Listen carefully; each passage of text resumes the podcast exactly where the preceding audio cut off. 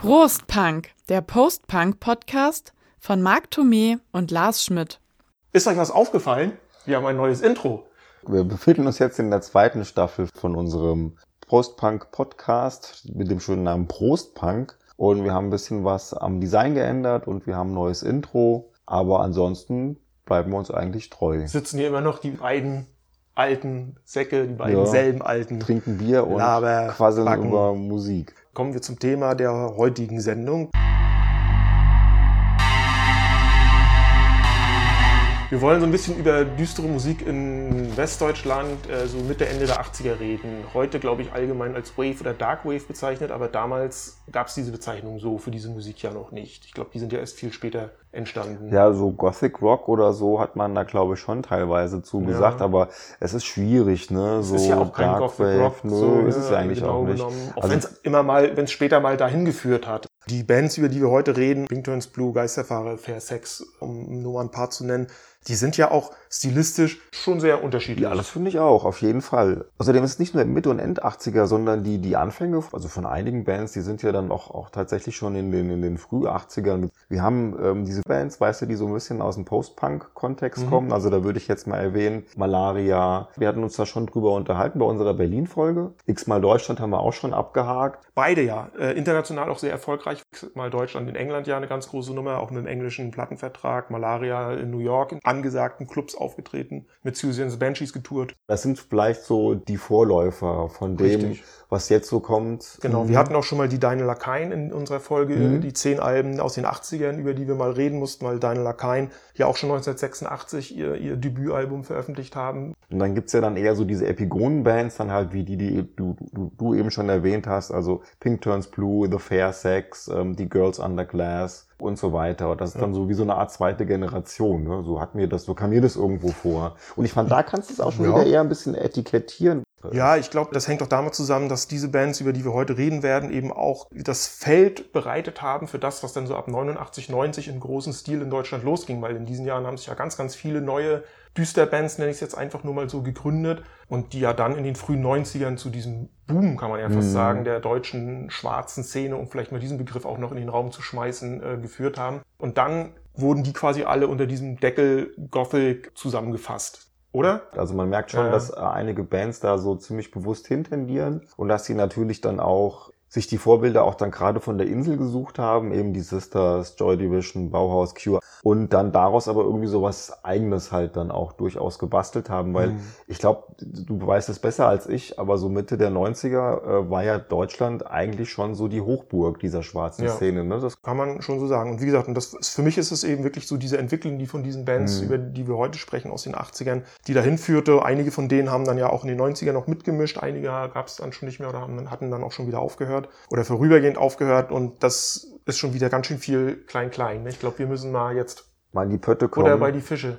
Lass uns doch mal mit No More anfangen. Also eine Band aus Kiel, 1979 schon gegründet, hat einen, Wir brauchen erstmal Bier. wir brauchen erstmal ein Bier. Ich habe jetzt einfach mal ins Regal gegriffen bei dem Supermarkt meines Vertrauens und habe ein Kloster Gold Dunkel, weil dunkel, düster Deutschland, also wir brauchen irgendwie ein dunkles Bier. Wie heißt das überhaupt? Kloster Scheiern, oder? Würde ich jetzt mal sagen. Prost. Punk? Also auf ein zweites Jahr Prost Punk. Jo, in diesem Sinne. Lassen wir uns das hier mal schmecken. richtig. Und kehren zurück aus- von dem bayerischen Bier zur norddeutschen ja, viel äh, weiter geht's eigentlich gar nicht. Ne? Post-Punk-Band No More aus Kiel. Also 1979 gegründet, relativ früh einen Song namens Suicide Commando rausgebracht, der so minimal Elektro ist und der, na, Hit ist übertrieben, aber der schon einen gewissen Bekanntheitsgrad erlangt hat. Der auf ganz vielen Compilations dann aus dieser Zeit über diese Musik drauf vertreten ist und der in den 90ern dann sogar von diversen Techno-DJs äh, wiederentdeckt oder neu entdeckt wurde, die den dann geremixed haben. Eher so auch in diesem Minimal-Techno-Style, also jetzt nicht so dieses Ump, Ump, Ump. Diesen Song kannte ich eben auch von Compilations und ich fand den Song ganz okay, aber nicht so, dass ich jetzt meine, ich muss von dieser Band unbedingt mehr hören und wissen. Und das hat sich dann auch jetzt vor kurzem erst durch einen Zufall geändert, weil ich dann wieder drüber gestoßen bin und mich dann doch mal interessiert habe, ach guck doch mal, was gibt's von denen und dann hört man auf den gängigen Streaming-Plattformen, wo diese Band inzwischen auch vertreten ist, weil es sie nach der einer Phase der Trennung auch wieder gibt seit 2006. Und na, jedenfalls habe ich mir das alles angehört und bin plötzlich total begeistert von denen und frage mich, warum mir diese Band bislang durch die Lappen gegangen ist. Ja, so ging's mir auch. Also ich kannte auch ähm, Suicide Commando. Das ist ja wirklich eine interessante Geschichte, die dieser Song irgendwie so hat. Äh, wenn man sich das anschaut, wer das alles aufgegriffen hat, das ist ja eine mega Liste. Da Ja. sind ja irgendwie 30, 35 äh, Künstler. Und ich glaube, das ist halt irgendwie so das, was der Song so an sich hat, dass der halt so in allen möglichen Genres kompatibel ist. Weil der ja doch relativ puristisch eben so elektronisch ist. So dieser klassische früh 80er Plucker-Sound, schon cool. Also Ja, ja, ist ein schöner genau, Song, ja. aber er ist für die Band komplett Komplett untypisch, Ja. genau, weil alles, was danach kommt, ist dann eher gitarrenorientiert und ein bisschen leicht rockig, postpunkig, wavig, um vielleicht mal das Wort wieder zu Es ist benutzen. ganz schwierig, das irgendwie Dann einzugrenzen. kommen irgendwann so orientalische Einflüsse mit rein in die Musik. Und genau wie du sagst, es ist ganz schwer zu greifen. Es hängt so, ein, so eine gewisse Düsternis, fi- finde ich, hängt da schon drüber ähm, über diesen frühen Werken, die dann bis 86 entstanden sind. Aber ja, das ist, die damit jetzt in so eine Schublade zu packen, ist echt schwierig. Geht, glaube ich, nicht. Und das finde ich halt auch gerade bei diesen früh 80er Bands äh, wesentlich interessanter als bei den Epigonen-Bands, dass die alle sowas Originales an sich haben. Mhm. Sowas wie No More, das findet man irgendwo gerade in Deutschland ziemlich selten. Es gibt eben Songs, wie du gesagt hast, die sind eigentlich relativ in so einem Darkwave-Kontext heute verortbar. Damals kannte man das ja, wie Nee, nee, gesagt, damals noch kannte man nicht. das ja noch nicht. Aber dann halt mit diesen orientalischen Anleihen, was ich total cool finde, auch dieser Song Istanbul Ja, oder der ist sowas. super, ja. Aber ohne, dass das jetzt ins Folkloristische Nee, abdriftet. gar nicht. Das sind einfach Ja, nur so Elemente. so- ne? genau, Und das ist ja. aber das, was das irgendwo spannend macht, weil so diese Kombo so aus eher so düsteren Wave-Klängen und diesem, diesem orientalischen, das ist schon irgendwo ziemlich außergewöhnlich. Und dann gibt's wiederum Songs, die würde ich sofort irgendwo in diese New Yorker No-Wave-Phase reinstecken. Mhm. Ja, Das klingt total nach New York. Dann natürlich große Velvet Underground-Fans. Muss man auch. Also, Hört man äh, raus und dann, sie covern ja auch. man hört's äh, raus und sie covern ganz gerne halt Mhm. auch. Äh, Waiting for my man. ja, ist, oder, oder äh, Venus Venus First. in First haben Ja. sie auch gecovert. Und diese Mischung, die macht's irgendwo. Und deshalb ist die auch nicht so greifbar für mich, die Band, weil man die nicht in so eine Schublade reinstecken kann. Mhm. Also man merkt's ja jetzt schon, ne? Wir haben Ja. New York, wir haben aber auch irgendwo das Orientalische, wir haben natürlich auch eine gewisse Nähe zu dem, was man heute unter Gothic Rock versteht, aber es ist es ja nicht. Wir haben Elektronik dabei, wir haben einen Typen, der, glaube ich, schon auch eine relativ prägnante Stimme hat. Ja, da ist auch Bowie drin und da ist, da ist viel 70er Jahre drin, aber eben auf eine sehr innovative Art und Weise. Mhm. Und das hat mir diese Band auch so spannend gemacht, dass ich mir auch diese eine Compilation, diese Seven Years, die ähm, sehr empfehlenswert ist. also Also, wer, wer jetzt wirklich- vielleicht also neugierig geworden ist, ne, die heißt äh, ganz einfach 79 bis 86, Seven Years. Du hast die wichtigsten Sachen im Prinzip drauf. Also wirklich auch eben spannende Sounds. Und deshalb haben die so ein bisschen was wie so ein Alleinstellungsmerkmal. Hat wahrscheinlich auch dazu geführt, dass sie halt nicht so wahnsinnig erfolgreich waren. Ne? Also, weil man Wie muss so sich, oft. Man muss sich drauf, man muss sich drauf ja. einlassen. ja, lass uns weitermachen. Äh, Jetzt sind wir ja noch in den frühen 80ern. Ja. Andere Bands, die man so in dieses düstere Umfeld packen könnte, weil ich die am interessantesten finde, ist halt die Hamburger Geisterfahrer um, um Michael Ruff. Das ist auch für mich so eine Combo, die da irgendwie 80, 81 Musik macht, die auch damals noch nicht irgendwo jemand anders gemacht hat und die natürlich auch total in dieses finster Umfeld rein passt, aber auch die waren damals relativ alleine. Die haben ja angefangen eher mit so Elektronik, Lärm und sind dann aber mit der ersten Platte, die echt toll ist, ähm, Schatten voraus. Und diese Schatten voraus, ich will da jetzt nicht so groß drauf eingehen, weil wir das schon bei Hamburg ein bisschen gemacht haben, bei, uns, äh, bei unserer Hamburg-Episode. Alles ist schon wirklich toll. Also das ist irgendwie so klassisch post-punkig. Du hast ein bisschen so auch so Joy Division-Anleihen raus, aber dann haben die auch teilweise so mittelalterliche Chöre. Die haben auch mittelalterliche Themen. Scharlach ist zum Beispiel so ein, so ein, so ein Mhm. Geiler Song. Pestkreuze Pest, und ja. sowas. Also das ist eine ganz interessante Mischung, wo man sagen könnte, dass da heute bestimmt auch einige Grufti-Bands da ziemlich genau hingehört haben, weil auch so diese Mittelalter-Verweise und sowas ist ja auch was, was in der Szene gerne irgendwie mal benutzt wird. Ja. Es ist aber dennoch eindeutig im Post-Punk irgendwo verwurzelt und dann der Nachfolgerfest der vielen Sinne von 81, wo dann äh, Himmel auf Erden der einzige wirklich große Hit von denen Mhm. drauf ist. Die ist dann ein bisschen rockiger. Also die finde ich auch noch sehr gut. Außergewöhnlicher Klang und für damalige Verhältnisse wirklich was Neues. Und ähm, Sie waren auf jeden Fall meilenweit ihrer Zeit voraus Ja. mit dieser Art von Musik, auch speziell in Deutschland. Also, was du gerade gesagt hast mit dem ersten Album, da haben sie ja das, was dann so ab Anfang der 90er kam wirklich so diese sehr düstere Musik, wie dann Goethes Erben oder Bands wie das Ich oder so gemacht haben, auch mit deutschen Texten. Das haben sie ja im Prinzip vorweggenommen. Ja, ist ja nicht so, ist ja nicht ganz so theatralisch wie das Ich oder sowas, aber nee, aber es ist wirklich schon, es ist schon finster. Ja, also, es finster, aber es ist halt trotzdem typisch eben so, auch von der Instrumentierung her, auch wenn sie ein bisschen hier äh, mit, mit Synthes und sowas arbeiten, aber ich finde das schon so klassisch früh 80er Post-Punk, aber halt in sehr, sehr düster. Mhm. Ich tue mich ja schwer mit Ja. denen, hatten wir uns ja, glaube ich, auch schon in der Hamburg-Folge drüber unterhalten. Ich finde es teilweise schon ziemlich, ziemlich sperrig, also so, ne, da ranzukommen. Also da fehlen auch so ein bisschen mir so die, so eine gewisse Eingängigkeit. Es ist nichts, was man irgendwie an einem sonnigen Sonntagnachmittag sich Nee, anhört. auf keinen Fall. Also äh, dazu ist es dann A zu finster und B, wie du schon gesagt hast, echt zu sperrig. Kann man empfehlen, aber es ist natürlich nur was für den speziellen Geschmack. Danach haben sie dann noch mehrere Platten gemacht. Es lohnt sich nicht mehr. Also Mhm. die ersten beiden ist super. Ich glaube, Himmel auf Erden kennen wahrscheinlich viele, weil das Der hat es ja auch so auf einige NDW-Sampler geschafft, Ja, meine ich. das, Das ist sozusagen das Es geht voran von den Geisterfahrern. ist richtig. Okay, Jo. jetzt sind wir durch eigentlich mit den frühen. Jetzt habe ich noch einen Punkt, die Frage, die ich versucht habe zu beantworten im Vorfeld, und es ist mir nicht gelungen.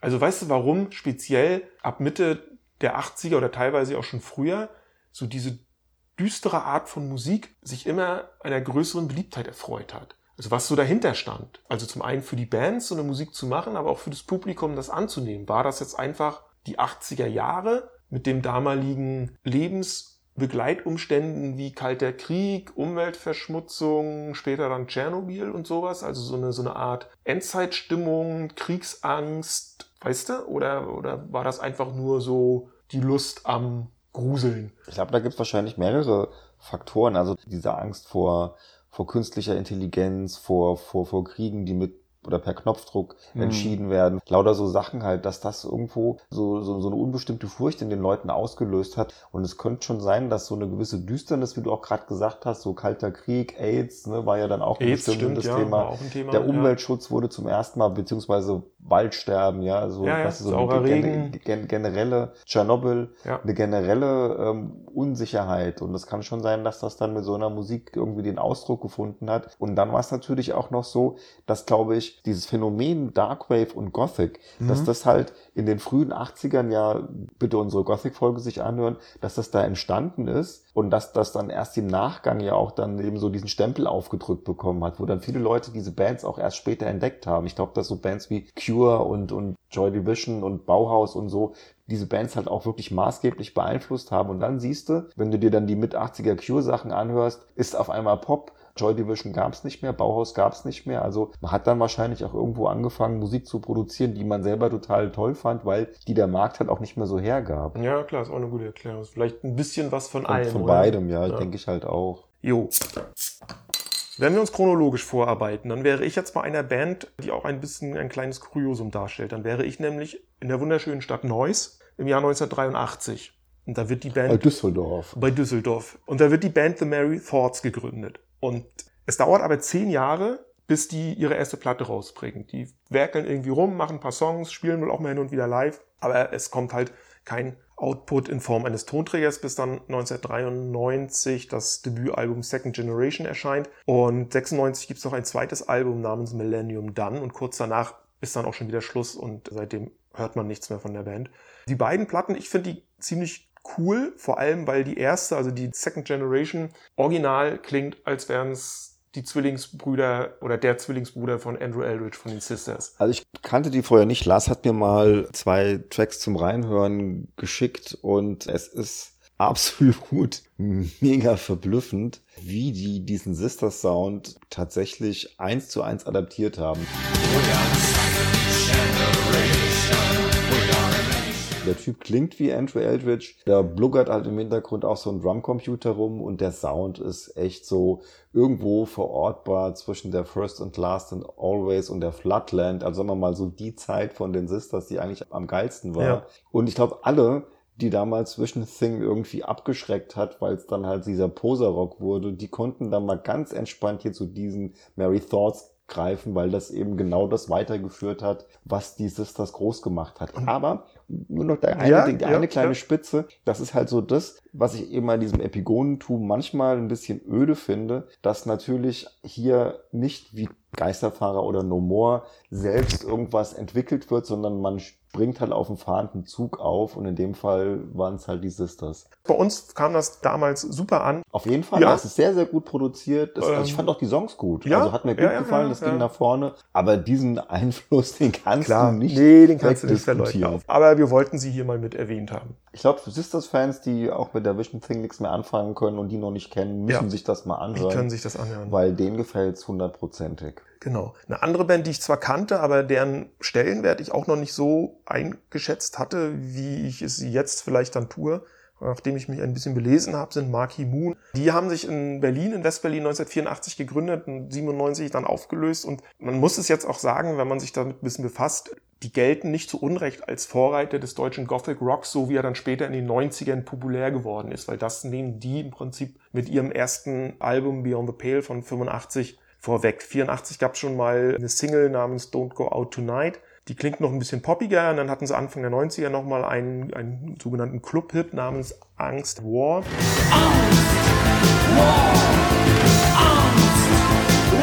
Insgesamt war ich dann doch schon erstaunt, als ich mir das jetzt angehört habe, dass es sowas dann Mitte der 80er auch doch schon in Deutschland gab, weil ich so diesen Sound, so wie sie ihn spielen, eigentlich eher auf der Insel verortet hätte. Weil die wirklich zu der damaligen Zeit dann so wie Bands dann auch wie The Mission ähm, oder die frühen Kalt vielleicht noch oder dann später die Fields of the Nephilim, so in diesem Kontext kann man Mhm. die, glaube ich, einordnen mit dem, was sie da getrieben haben. Ist ja nicht meine Musik, du weißt. Ja. Aber das fand ich durchaus hörenswerter, prima produzierter Dark Wave Rock Mhm. irgendwo, wie du gerade gesagt hast, so mit diesen Eckpunkten. Ne? Und ich hätte auch die eher auf der Insel vermutet. Hat mich gewundert, dass es sowas in, in Deutschland gibt. Also in der damaligen Zeit. Ja, da hätten wir für unsere Berlin-Folge noch, ne? Da sind sie irgendwie an uns vorbeigefahren, aber Ja, ich meine, weißt jetzt du, haben wir sie ja.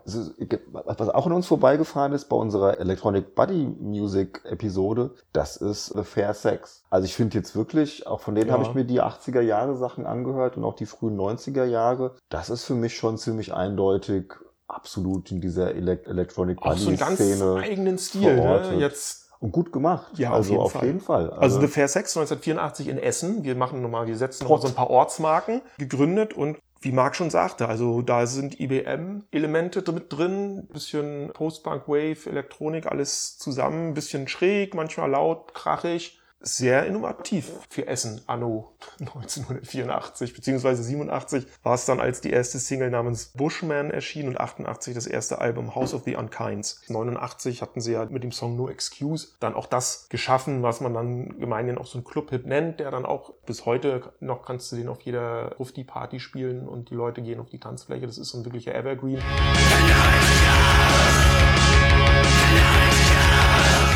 Ich kannte die auch tatsächlich aus der Zeit, als ich sehr, sehr viel Electronic Body Music gehört habe, weil die auch dann eben, also bei den Leuten, die Front 242 gehört haben oder die Frontline Assembly gehört haben, an die mich zum Beispiel auch The Fair Sex ab und zu mal erinnert, die fanden natürlich auch The Fair Sex irgendwo gut. Stichwort IBM-Kontext. Sie haben mit einer anderen Band, IBM-Band, The Invisible Spirit, Invincible. Invincible, entschuldige, Invincible Spirit, Auf die Invisible Limits kommen wir auch gleich noch. die haben ja so ein Projekt gemacht, das nennt sich dann nämlich The Invincible Sex. Also das liegt ja auch sowas von nahe. The Invincible Spirit zu einem ähnlichen Zeitpunkt wie The Gestartet. Fair Sex Ja. ähm, kommt ihr halt mit Current News, diesem ersten Album raus. Das ist äh, rein elektronisch, das geht gut nach vorne, da ist der Superhit Push drauf. Und ähm, ich habe mir damals 1990, steht hier auch rum, den Nachfolger The Rollercoaster Revolution gekauft. Der ist phasenweise ähnlich geil, also so Showdown oder sowas finde ich ist ein toller Track. Aber da fängt er halt auch schon an, eben mit Gitarren zu hantieren und das ist ja nicht so ganz mein Ding. Also ich mag es ja lieber so bei solcher Musik puristisch elektronisch, Ja. aber so alles in allem gut gemacht. Wo ich mich vorhin schon versprochen hatte, bei The Invincible Spirit und The Invisible Limits, denn The Invisible Limits ist sozusagen das Vorgängerprojekt, aber eher so dem, dem Synthie-Pop, Darkwave vielleicht stilistisch zuzuordnende Band, Ich finde die ja besser. in der der Thomas Lüttke zuerst mitgewirkt hat, dann nach künstlerischen Differenzen trennte man sich. Er machte die Invincible Spirit und die Invisible Limits machten dann als Duo weiter. Merkt man aber auch tatsächlich ähm, auf der auf der ersten, auf der Demand for Supply, hat er noch teilweise mitgearbeitet. Es gibt ne? ja die allererste Single, die Love is a Kind of Mystery, und das Stück ist ja von ihm und das hört man eben, weil es deutlich härter ist. Die Elektronik sind einfach ein bisschen härter und Ja. so diesen typischen Invisible Limit Sound, den finde ich, haben sie dann so beim Nachfolger A Conscious State und ich finde die Platte klasse. Ich weiß auch nicht genau warum. Äh, da ist ja auch Kill Me Dearly drauf, das finde ich total toll. Da ist ein richtig schöner Mhm. Synthie-Pop-Hit. Aber eben eher so, sagen wir mal, Synthie-Pop äh, in der Nachfolge von Propaganda, würde ich mal sagen. Also, Ja. weißt du, es ist durchaus, ähm, Deutlich poppiger auf jeden Fall.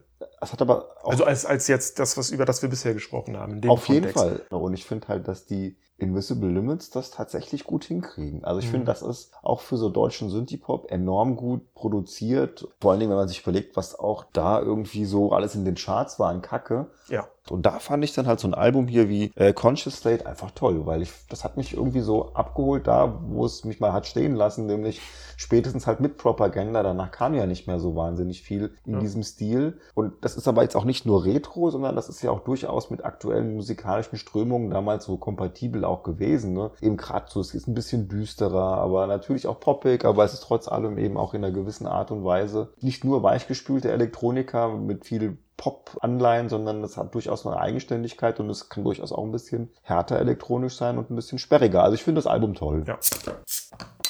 Da sind wir nämlich jetzt, trink mal hier das Zeug aus, weil wir müssen Ja, jetzt ja, gleich ja, mal das nächste Bier öffnen. Nein, Du willst nee, ja nur nach Köln. ja. Ich habe übrigens ausgetrunken. ja, wir, wir, wir wir machen es gleich auf, wenn wir den, wenn wir auf Pink Turns Blue dann kommen. Das erste Album von denen ist If Two Worlds Kiss von 1987. Genau. Erstmal mache ich mal das Kölsch auf. Wir haben zum ersten Oh Mal Mann, nämlich- das wird ein Podcast. Ein Hin- und Her-Podcast. Kölsch haben wir noch gar nicht getrunken bislang. Nein. Wir hatten zwar schon Altbier, auch- weil wir eine Düsseldorf-Folge gemacht haben, wir haben aber noch kein Kölsch getrunken. Weil wir auch noch nie über was mit Köln-Bezug gesprochen haben. Ich habe ja anderthalb Jahre in Köln auch gewohnt und Kölsch ist eben nun mal das, was es da an Bier gibt, sonst trinken wir ja da nichts. Nee.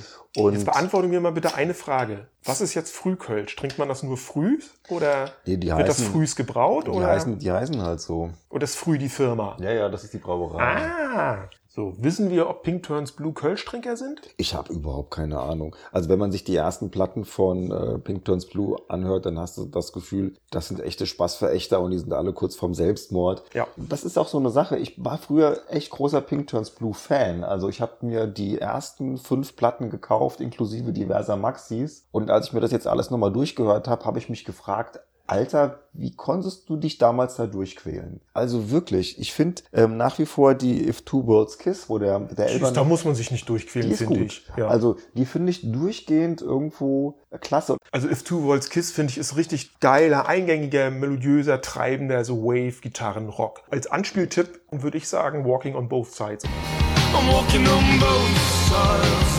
I'm walking on both sides. Und auf der zweiten Platte wird's dann ja schon, wie gesagt, abgesehen von Your Master's Calling, was ja auch nochmal so ein schöner äh, Hit ist und nicht ganz so finster, da wird's dann schon düster, da wird's dann teilweise auch schon ein bisschen schräg und das führt sich dann ja auf, dem, auf der nächsten Platte noch einmal fort, da wird's ja noch extremer, bevor man dann ja angefangen hat, irgendwann Manchester geil zu finden und Tanzmusik zu machen. Ja, das äh, umreißt Aber da eigentlich ganz gut. rüber müssen wir ja heute gar nicht mehr reden. Nee, das müssen wir nicht machen, aber ganz deiner Meinung. Also dieses Album Meta, das ist das zweite, das geht los mit einem Song, der heißt The First.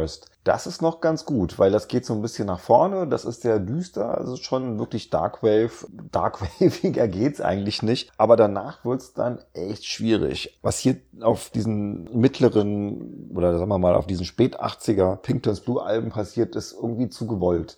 Man muss aber zur Ehrenrettung der Band und von Mick Jogger sagen, dass sie sich dann ja nach einer Phase der Trennung so um die Jahrtausendwende danach wieder zusammengefunden haben und in die alte Erfolgsspur, nenne ich es mal, zurückgefunden haben. Weil dann kamen ja die zwei Alben Phoenix und Ghost und die sind dann ja wieder sehr in der Tradition von, So den, ersten von den dann, ne? Debütalben. Mhm. Vielleicht noch, ich habe so das Gefühl, so heute als alter Sack, dass man damals solche Musik auch irgendwie ein bisschen wegen der Attitüde gehört hat, ja. Ja. Weißt du, das ist total finster und der jault da rum und mein Gott, ist das deprimierend.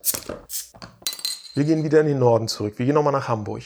Und reden über die Girls on the Glass, weil auch über die haben wir zwar schon in unserem Hamburg-Podcast gesprochen, aber die gehören eben unbedingt in diesen Kontext mit rein, weil sie in meinen Augen wirklich eine, bis heute eine der wichtigsten deutschen Düsterbands sind, weil sie eben auch so vielseitig waren, weil sie als sehr, sehr düstere Band mit Gothic-Anleihen oder diesem Gothic-Stil, Darkwave-Stil angefangen haben, dann aber auch relativ schnell sich weiterentwickelt haben. Es gibt Alben und Stücke, die klingen sehr elektronisch, fast Synthie-Pop-mäßig. Dann kamen Gitarren rein, dann wurde es so ein bisschen Crossover-mäßig. Sie haben ein Album gemacht Mitte der 90er, was schon so fast Industrial-mäßig bezeichnet werden kann. Danach ging es wieder eher so ein bisschen in die rockige Richtung zurück. Also die haben sich ja nun wirklich nicht festnageln lassen auf einen Stil. Allerdings wirkt da natürlich das Frühwerk nach, weil das ist nun mal sehr, sehr düster. Also die haben 1986 sich gegründet, sind aus einer Vorgängerband namens Calling Dead Red Roses hervorgegangen. Da ist auch noch eine andere Band daraus hervorgegangen, Cancer Barack. Auch darüber haben wir kurz in unserem Hamburg-Podcast gesprochen, die auch dann noch zwei Alben gemacht haben, bevor sie sich aufgelöst haben. Auch sehr, sehr, eine sehr düstere äh, Gothic-Band. Girls on the Glass haben dann 1986 ein Debüt rausgebracht. Das hat den schönen Titel The Answer, The Question. Pop. Dann haben sie 88 das Werk Humus rausgebracht. Und 90 gibt es dann noch das Album Flowers. Da ist der Song Lucky drauf, ihr damals größten Hit.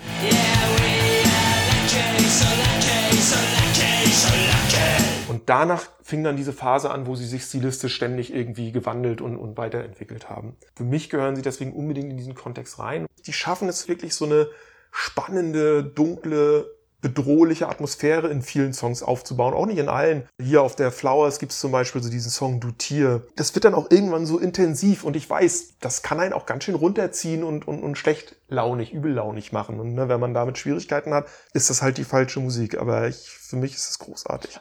Und wer sich mal den Girls an der Glas ein bisschen nähern möchte, es gibt eine Compilation, die heißt Exitus. Das ist eine Doppel-CD und die deckt diese Frühphase schon mal ganz gut ab kann da jetzt gar nichts zu sagen, weil ich habe mich mal an diese an das Frühwerk von denen rangewagt. Da habe ich, glaube ich, auch schon drüber mit dir geredet. Ich glaube, Mhm. unsere Hamburg-Folge. Also an mich geht das nicht ran, kann mir das nicht anhören. Das war mir einfach zu monoton und zu düster.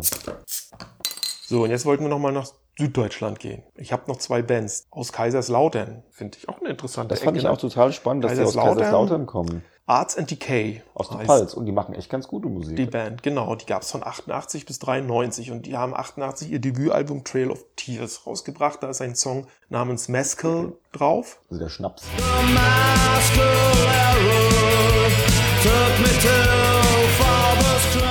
Auch da kann man, glaube ich, nichts anderes als den schon mehrfach verwendeten Begriff Clubhit für bezeichnen. Also das war wirklich auch eine große Nummer. Das ist so wirklich für die damalige Zeit so guter, solider Gothic Rock. Auf jeden Fall. Das Ne? ist so, ähm, wie, soll, wie sagt man da, so State of the Art. Ja. Also die hatten auch, als ich damals das halbe Jahr lang mal Zillow gelesen habe, waren die da auch Auf jeden ähm, Fall. ganz, ganz Mit hoch dabei. gerankt Ja. und das gehörte zu dieser Szene dazu. Die waren da schon eine Größe. Ja. Allerdings war das auch nur dieses eine Album von denen, was man so wirklich in diesem klassischen Ja? Düsterstil kann. mehr. Die haben danach noch zwei oder drei Alben gemacht, aber sie haben sich quasi dann immer von Album zu Album immer weiter weg von diesem düsteren Zeug Wohin? hin so in so eine Richtung Alternative Rock bis hin zu sogar so leichten Folk-Einflüssen zum Schluss. Also Mhm. das letzte Album Shadow Jesus heißt es, es ist auch so ein Konzeptalbum. Das finde ich sehr schwierig. Also damit kann ich irgendwie so gar nichts mehr anfangen. Doch komisch. Aber offensichtlich hat es dann auch, ob es jetzt an dieser musikalischen Wandlung, Weiterentwicklung lag, aber oder aus anderen Gründen, dass es dann nach diesem 93er Album kein weiteres Lebenszeichen von dieser Band dann gab und sie sich dann aufgelöst hat. Gut, war das noch eine aus, aus dem Süden? Jetzt gehen wir nach Bavü, Hanoi. nach Geislingen. Ja, da wo so komisch geschwätzt wird. Auf jeden Fall kommt von dort die Band Love Like Blood. Da muss man nicht lange überlegen, wo der Name herkommt. Nee, das ist Killing Joke. Die wurden 1988 auch gegründet als Schülerband schon und haben von Anfang an diesem typischen britischen Gothic Rock Stil auch verschrieben. 1989 eine EP namens Sinister Dawn veröffentlicht und ich sag jetzt mal nicht Clubhit, ich sag jetzt mal Szenehit. Doomsday ist da drauf.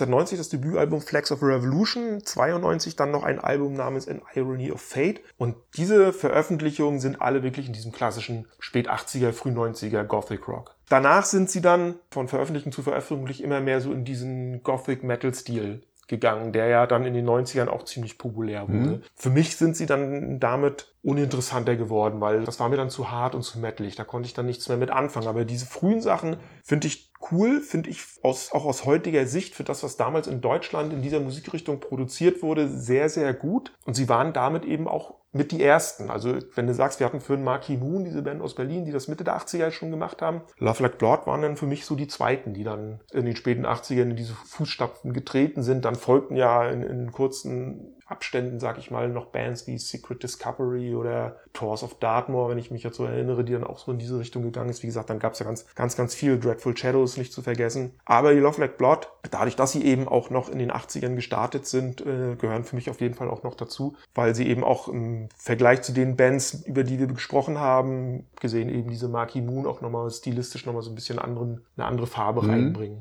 Ich kenne die leider gar nicht, weil ähm, das war dann schon nach meiner Zeit. Ich habe sie dir jetzt auch, Musik- ich habe sie dir jetzt im Vorfeld auch nicht mitgeschickt, weil ich wusste, du wirst damit nichts anfangen können. Es wird dir zu, es wird dir zu rockig sein. Ah, okay, Aber es geht klar. in der Fields of the Nephilim Schiene so in der Richtung, glaube ich, kann man das ganz gut Auch mit so einer tiefen. Stimme? Ja, auch mit so Hm. einer tiefen Stimme. Okay, ja, kann ich mir ein bisschen was drunter vorstellen, aber gut, dass du es mir nicht mitgeschickt hast. Sind wir damit durch? Sind wir dann Also, am Ende des ich- Jahrzehnts? Dann habe ich noch zwei Musiktipps. Es gibt eine Sampler-Reihe, die heißt Godfathers of German Go. Das sind drei CDs, von denen besonders die erste wirklich sehr gut ist. Und das andere, das sind von dem nicht mehr existierenden Zillow-Magazin, was ja in den frühen 90ern, was die Wir es ja Musik, schon häufiger erwähnt. über die wir heute reden, ja wirklich ja, Ja, ja, maßgeblich war, was, was die von. Berichterstattung über diese Bands anging. Also das Zillow-Magazin hatte, hat ja da eine Sampler-Reihe aufgelegt, German Mystic Sound Sampler. Und da speziell die Teile 1 und 2 mal besorgen, so es die noch gibt, weil da ist dann wirklich auch alles drauf, was damals Rang und Namen hatte und was auch dann quasi schon wieder eine Generation weiter ist als die Bands, über die wir heute gesprochen haben. Also um nochmal Namen zu nennen wie Goethes Erben, Das Ich, Project Pitchfork, Lacrimosa, Wolfsheim und wie sie alle heißen, die dann ja alle noch kamen.